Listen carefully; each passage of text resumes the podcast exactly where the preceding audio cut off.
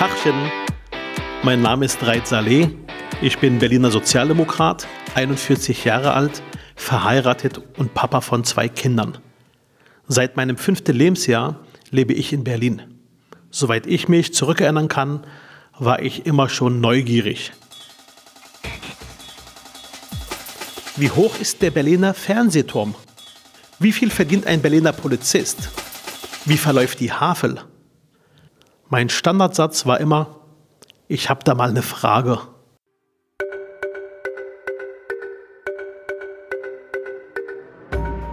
Ich finde, Politiker sollten öfters mal wie Kinder sein, sich umhören und Fragen stellen.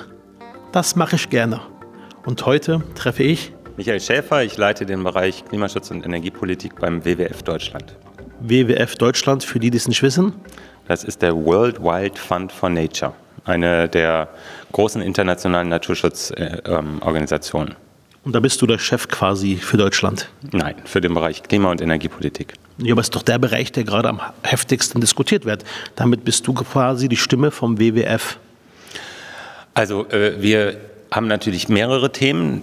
Unser Kernbereich ist die Biodiversität, also die Artenvielfalt äh, und die ähm, Vielfalt natürlicher Lebensräume. Und dazu gehört aber natürlich der Klimaschutz, weil wir wissen heute, dass ähm, die Erderhitzung zu dem zentralen Treiber des Artenverlusts wird. Und wir stehen ja ähm, im Moment vor der Situation, dass wir entweder umsteuern müssen oder wir in ein äh, Massenartensterben, das sechste Massenartensterben der Erdgeschichte reinlaufen. Das sind ähm, Erkenntnisse aus der Wissenschaft? Ja, also wir haben sowohl beim ähm, Klimaschutz als auch bei der, ähm, beim Biodiversitätsverlust sehr valide Kenntnisse aus der Wissenschaft. Da gibt es ähm, internationale äh, Gremien von Wissenschaftlern ähm, und es gibt einen, inzwischen einen wissenschaftlichen Konsens, also über 99 Prozent der wissenschaftlichen Veröffentlichungen bestätigen, dass die Erderhitzung menschgemacht ist und beim Biodiversitätsverlust ist es ganz ähnlich. Das mhm. ist, ist im Moment wir Menschen mit unserem Ressourcenhunger, ähm, die diese, äh, die Vernichtung von immer mehr Tier- und Pflanzenarten vorantreiben. Mhm als Kind schon ähm, war ich jemand, der immer sehr äh, wachsam war oder auch mit offenen Augen ähm, quasi auch die Natur betrachtet hat, auch die Vielfalt. Ähm, als Schuljunge gab es immer diese ähm, Aufführungen der Filme im Klassenunterricht. Mhm. Dann hat man Bilder gezeigt, Filme gezeigt aus dem Regenwald, aus der Sahara, wie wunderbar doch die Erde ist, wie viele verschiedene Tiere es gibt. Jedes dieser Tiere ist an für sich ein, ein eigenes Wunder. Mhm. Diese Wunder drohen gerade kaputt zu gehen?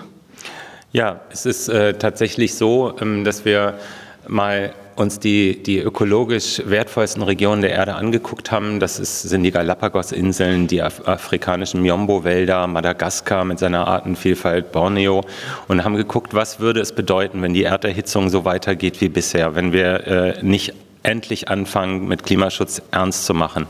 Und ähm, das erschreckende Ergebnis äh, dieser äh, Untersuchung ist, dass wir fast die Hälfte der Tier- und Pflanzenarten bis zum Ende des Jahrhunderts regional vollkommen verlieren würden. Es ist dramatisch, aber es ist auch, äh, es sind nicht nur die Anzahl der Arten, sondern auch äh, die, die Masse der Tiere, die dramatisch zurückgeht. Bei den Wildtieren äh, weltweit haben wir einen Rückgang um 70 Prozent äh, schon als Menschen verursacht, was ähm, einfach äh, furchtbar ist. Die Tiere haben natürlich einen Wert an sich, aber es ist auch so, dass die, diese biologische Vielfalt uns ermöglicht, mit den, mit den Folgen des äh, Klimawandels, die eh drohen, auch zurechtzukommen, weil jeder jede Art hat natürlich ein, ein, ein Potenzial, auch sich anzupassen an diese Folgen. Und je weniger, weniger Arten da sind, umso schwieriger wird es für Ökosysteme, sich mhm. anzupassen. Mhm. Schon eine sehr heftige Entwicklung. Ähm, freut dich das, dass zurzeit viele junge Menschen auf der Straße sind? Äh, Friday for Future äh, oder auch andere Bewegungen. Ähm, du selbst bist ja seit deiner Jugend äh, im Klimaschutzbereich unterwegs. Du warst ja Kollege bei uns hier im Abgeordnetenhaus, hast ja auch dort das Thema äh, Umwelt, Klima ja auch äh, maßgeblich besetzt. Freut dich das, dass zurzeit ähm, gesellschaftspolitisch das Thema gerade breit diskutiert wird?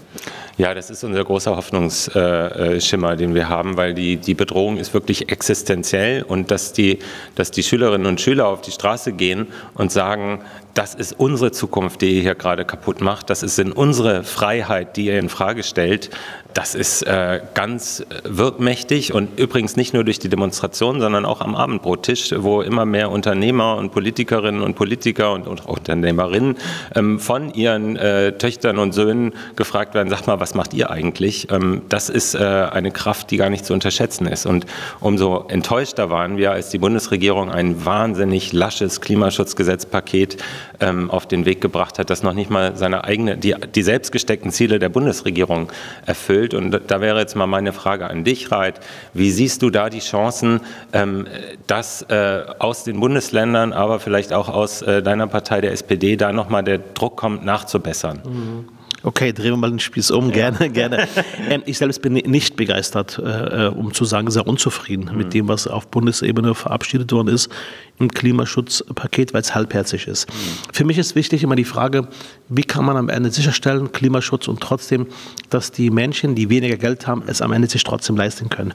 Und das muss man zusammendenken. Aber der große Wurf war das Klimaschutzpaket aus meiner Sicht definitiv nicht. Ich hätte mir gewünscht, zum Beispiel, auch bei uns abends am Essenstisch wird das diskutiert. Meine Söhne haben mir mal ein Sechs-Punkte-Paket aufgeschrieben, was in Zukunft für die Familie gelten soll. Und ein Punkt war gewesen, wir kaufen nur noch dort ein, wo es kein Plastik gibt. Mhm. Die Frage ist, warum gibt es denn überall, wo man einkauft, nach wie vor Unmengen von Plastik? Ähm, auch da zum Beispiel ähm, wünsche ich mir bundesweit eine Initiative, auch europaweit, mhm. wo man sagt, wir setzen den Plastikverbrauch im Grunde genommen auf Null. Also es gibt keinen Grund mehr, dass man die Lebensmittel in Plastik verpackt. Solche Sachen äh, hätte ich mir mehr gewünscht. Oder auch die Frage, tatsächlich äh, in einem Klimaschutzpaket, ähm, welchen Preis hat am Ende ja. auch äh, CO2-Belastung? Also da hätte ich mir persönlich auch viel mehr gewünscht. Nur als Info, meine Kinder haben auch äh, gesagt, als Punkt 5, in Zukunft soll ich nur noch freitags mit dem Rad äh, zur Arbeit. Oh, das sind 45 Kilometer, das wäre ein bisschen weit, aber mal schauen. Vielleicht kommt das noch. Ja, aber so ein bisschen mehr, du bist ja auch viel hier äh, in der Innenstadt unterwegs. Da kann man ja dann schon ab und zu mal das Rad benutzen, oder? Mhm. Arbeiten wir dran. Mein lieber Greta Warte, Darf ich dich noch eine Frage stellen? Weil eine Sache, die uns besonders beschäftigt, ist, äh, ist die Windkraft. Weil da ist das Klimagesetz sogar ein richtiger Schritt nach hinten. Das ist diese 1000-Meter-Regel. Also, dass man sagt, man braucht 1000 Meter Abstand mindestens zu jedem nächsten Dorf, die bundesweit einheitlich beschlossen werden soll. Um die Anwohner zu schützen. Ja, aber ähm, viele Kommunen sagen, das können wir selber regeln. Wir haben ja ein Subsidiaritätsprinzip und ähm, die Bundesländer können das bisher auch selber regeln. Was würde es heißen, wenn man diese 1000 äh, Meter Regelung einhalten würde? Das Problem ist, wenn man die so einhält, dann ähm, ist quasi der Windzubau gedeckelt. Wir haben jetzt schon einen Einbruch beim Wind um 80 Prozent in diesem Jahr gegenüber dem Durchschnitt der fünf Vorjahre. Und ähm, diese 1000-Meter-Regel wäre eine ganz neue Hürde, die auch bedeuten würde, dass, dass zum Beispiel beim Repowering, also in, in Windgebieten, die jetzt äh, da sind, die aber auslaufen nach 20 Jahren, dass die nicht wieder benutzt werden dürfen. Und so würden wir langfristig äh, zu einem Deckel kommen von der Windenergie bei 50 Gigawatt. Das ist ungefähr das, was wir heute haben. Und wir brauchen aber, um klimaneutral zu werden, schon Wind äh, äh, nach allen Studien, die vorliegen, eher bei dem Dreifachen. Das ist nicht die dreifache Menge von Anlagen, weil die Anlagen ja größer und leistungsstärker sind. Ähm, aber äh, das, das macht uns extreme Sorgen. Okay. Und äh, da, da, haben die neuen, äh, die designierten SPD-Vorsitzenden gesagt, das ist eine Sache, die wollen wir so nicht akzeptieren. Mhm. Und da wäre meine Frage, ob da auch aus äh, Berlin Rückenwind zu erwarten ist, zu sagen, mh, hm, das ist nicht so das, was wir uns wünschen. Haben wir in Berlin so noch nicht diskutiert. Mhm. Wir haben das Thema Klima jetzt im Januar auf unserer Jahresklausur der SPD-Fraktion. Ja. Ich stimme das Thema aber definitiv nochmal mit. Wobei man natürlich auch wissen muss, dass man auch im Hinterkopf haben muss, auch die Anwohnerinnen und Anwohner ein Stück weit auch ihr Lebens wertes Umfeld auch irgendwie zu lassen. Dafür hast du auch Verständnis, oder? Natürlich, aber wir, die, alle Studien zur Akzeptanz, das ist es ja, wie, wie akzeptiere ich Windenergie, zeigen, dass das sehr unabhängig ist von den Abständen, sondern viel mehr eine Rolle spielt, inwieweit profitiere ich auch davon, wie, ähm, was habe ich als Anwohner davon, dass ich das da vor meiner Tür habe. Und dann ähm, finde ich solche Ansätze zu sagen, es gibt eine Umsatzbeteiligung für die Kommunen oder man sagt, ähm, äh, wenn man Windenergie in der Nähe hat, dann kriegt man man sehr viel billiger Strom, weil der ist ja auch viel näher und es äh, würde auch äh, durchaus Sinn machen. Ähm, solche Ansätze würden viel mehr zur Akzeptanz beitragen, ohne gleichzeitig eben die Flächen wegzunehmen, die wir für die Windenergie brauchen. Okay. Wenn wir schon beim Thema sind, erlaubt ja. mir mal eine Frage. Ähm, mir fällt auf, wenn man unterwegs ist, äh, dass es immer weniger Insekten gibt. Ja. Aber auch hört man, dass die äh, Energiewindräder zum Tiersterben beitragen, wenn man mhm. an die äh, große Anzahl von toten Vögeln denkt, mhm. die äh, jeden Tag äh, unter den Windrädern landen. Ähm, habt ihr euch dazu auch Gedanken gemacht? Natürlich. Ähm, das Problem ist, dass jede Form der Energieerzeugung ist mit Naturverbrauch verbunden. Ähm, das ist einfach so. Das heißt, äh, das heißt zum Ersten, dass wir gucken müssen, dass wir Energie effizienter einsetzen, also dass wir weniger Energie brauchen. Ähm, da können übrigens Städte eine ganze Menge leisten. Also Hamburg hat jetzt ein Wärmegesetz auf den Weg gebracht. Ihr habt das im Koalitionsvertrag, da müsstet ihr auch ran. Also das wäre ganz wichtig dafür. Die Wahl von Energieträgern ist die zwischen Übel. Und ähm, also jedes hat halt Naturverbrauch. Und da müssen wir einfach sehen, die fossilen, also Erdgas, Kohle, Erdöl, die sind die größten Artenkiller. Das ist ja das Problem, dass sie ähm, einfach dadurch, dass sie die Erderhitzung äh, befeuern und die Erderhitzung zum zentralen Artenkiller wird, ist aus, aus internationaler Perspektive ist elementar, dass wir auf mehr Wind und PV umstellen. Und ähm, dann geht es darum, dass wo wir Windräder bauen, dass wir natürlich gucken, dass wir so wenig ähm, Naturverlust wie möglich haben. Das heißt tote Vögel und tote Tiere. Genau. Aber könnt ihr nicht vorab äh, schauen, wo denn die ähm, Zugvögel immer ihre Routen haben? Genau, genau. Das ist äh, der Ansatz des WWF zu sagen, da, ähm, wo wir diese Zugrouten zum Beispiel haben, wo wir besonders äh, wertvolle Naturräume haben, wo viele windsensible Arten sind, da müssen wir die komplett in Ruhe lassen. Und in anderen Gebieten brauchen wir aber eben Vorrang für Windenergie. Und da sagen wir als WWF, da muss man dann auch ähm, regelmäßige Ausnahmen vom äh, individuellen Tötungsverbot im Artenschutzrecht machen, damit die jetzige Situation, dass da äh, ein Rotmilan-Pärchen zum Beispiel kommt und dann eine jahrelange Windplanung komplett komplett über den Haufen geworfen wird, dass wir die beenden, aber insgesamt den Rotmilan als eine der wichtigen äh, Vogelarten äh, hier in Deutschland, die es kaum international woanders gibt, den als Art komplett, die Population nicht nur zu schützen, sondern auszubauen. Das ist äh, der Weg, den wir da vorschlagen. Ihr seid ja ähm, auch ein Stück weit eine mächtige Gruppe. Das heißt, Windenergie ist ja auch eine Industrie. Mhm. Ähm, hast du den Eindruck, äh, dass der eigentliche Gedanke Windenergie, um genau die Umwelt zu schützen, äh, mittlerweile äh, ein rein kommerzieller Gedanke ist? Nein, wir, wir brauchen ähm, für die Unabhängigkeit von den fossilen Energien, das ist der Klimaschutz, darum geht es, Öl, Erdgas und Kohle komplett und überflüssig zu machen. Dafür brauchen wir erneuerbare Energien und zwar Photovoltaik, Windenergie an Land, Windenergie offshore im Wesentlichen. Und die Elektromobilität? Und auch die Elektromobilität macht ja nur Sinn, wenn es Erneuerbare gibt. Wenn wir die mit Braunkohle betreiben, haben wir nichts gewonnen. Äh, Wie ist es zurzeit? Na, äh, im Moment äh, äh ist es natürlich der durchschnittliche Mix, äh, den Elektromobile ähm, äh, rechnerisch fressen. Das heißt, Elektromobilität wird immer dann klimafreundlich, wenn wir mehr für Erneuerbare tun. Und deshalb macht es uns so große Sorgen, äh, dass der Windenergiezubau im Moment einbricht. Ja. Mhm. Habt ihr jetzt beim WWF äh, die Anzahl der Mitarbeiter erhöht, viel mehr an Kapazitäten eingebaut, gerade jetzt bei diesem Zeitfenster, wo doch die ganze Welt über das Thema Klima spricht? Äh, oder fühlt ihr euch teilweise äh, so, dass ihr immer noch sagt, im Vergleich zu den anderen Institutionen, Regierungen, Parlamente, dass ihr immer noch den meilenweit hinterherhängt, finanziell an Kapazitäten?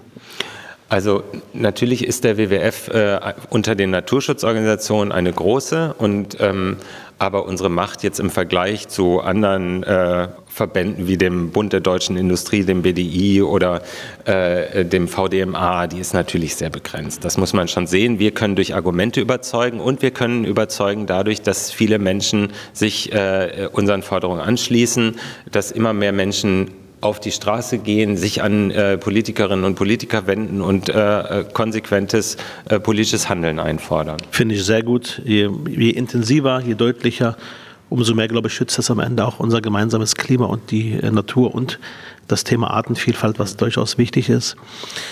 Greta Thunberg, ähm, Symbolfigur für eine neue Bewegung. Inwieweit hilft sie euch gerade?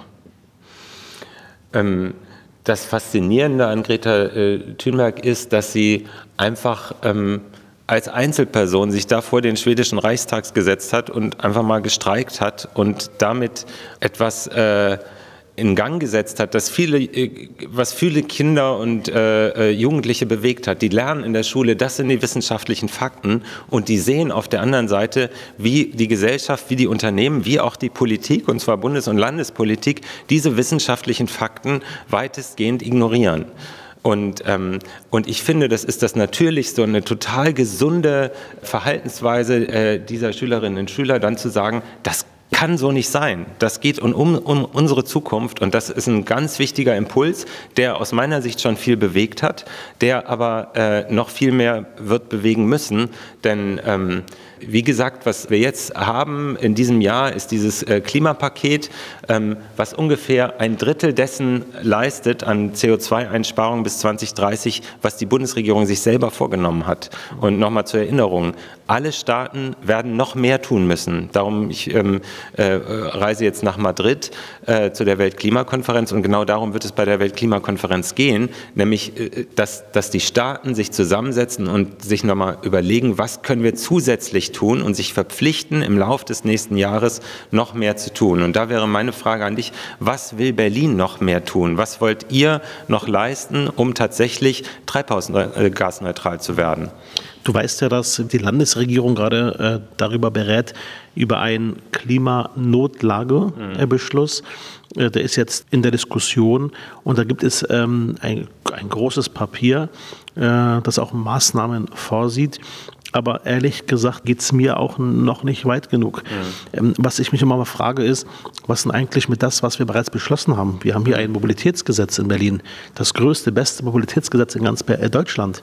Äh, in der Umsetzung sind wir gerade mal, glaube ich, ähm, überhaupt nicht großartig vorangekommen.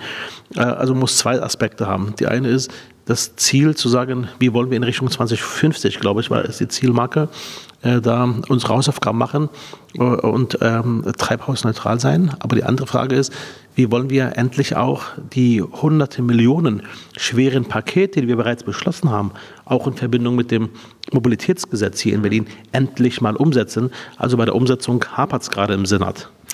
Und im, im, Koalitionsvertrag sind ja auch große Vorhaben angekündigt, wie zum Beispiel ein, ein, Wärmegesetz, also dass mehr erneuerbare Energien und Energieeffizienz, wir sprachen gerade drüber, in Berlin in, in bestehenden Gebäuden durchgesetzt wird. Wie sieht es damit aus? Auch das ist ein Teil des, der Diskussion jetzt im Senat bei dem Beschluss, Berlin ist Klimanotlage äh, und da gibt es jetzt Vorschläge, kann ich jetzt im Einzelnen, mhm. im Einzelnen nicht sagen, aber ich bin bei dir, äh, dass man das, was im Chorvertrag steht, aber auch das, was bereits an Beschlüssen verabredet ist, mhm. jetzt auch umsetzen muss. das heißt, äh, gerade Berlin hat da eine Vorreiterrolle. Mhm. Wenn es Berlin hinbekommt, wenn auch andere Städte genau hinschauen, was Berlin macht und da, da tut sich, glaube ich, gerade einiges, aber ich bin bei der Umsetzung bislang eher unzufrieden. Ich würde zum Schluss gerne dir zwei Punkte nennen und du entscheidest dich bitte für einen Punkt. Wirklich nur für einen Punkt. Ja, versuchen wir mal. BVG oder Fahrrad? Bis jetzt noch Fahrrad, wenn es Eis wird, BVG. Aber es ist schon kalt. Noch schaffe ich es. Also es ist an der Kippe, muss ich sagen. Also wenn es jetzt noch regnen würde, dann, äh, dann wäre ich in der Tram. Tannenbaum kaufen oder Tannenbaum mieten? Dieses Jahr keinen Tannenbaum. Nur, Weil? Nur Zweige. Lichterkette oder echte Kerzen am Tannenbaum? Ja, nicht am Tannenbaum, aber es sind echte Kerzen. Fahrradhelm oder schicke Frisur? Meine Kinder müssen mit Fahrradhelm fahren. Du? Meine Kinder fahren mit Fahrradhelm. Okay. Demonstrieren oder im Alltag handeln? Ähm, es geht darum, politisch zu handeln. Du kannst nicht als Individuum im Moment treibhausgasneutral leben. Du kriegst die Produkte gar nicht. Es geht darum, Industrieprozesse um. Demonstrieren oder im Alltag handeln? Ja, demonstrieren als erstes, aber auch im Alltag handeln. In den Urlaub mit Auto oder doch mal mit dem Flieger? Hm, äh, Flieger ist äh, verboten im Moment. Also meine Kinder sind sehr aktiv äh, bei Fridays for Future und ähm, das ist ganz, die Ansage da ist klar. Döner oder Currywurst? mal so, mal so. Merkel oder Seehofer? Äh, wir sind parteipolitisch, sind wir neutral. Dein Wunsch, du wärst Bundeskanzler oder Umweltminister?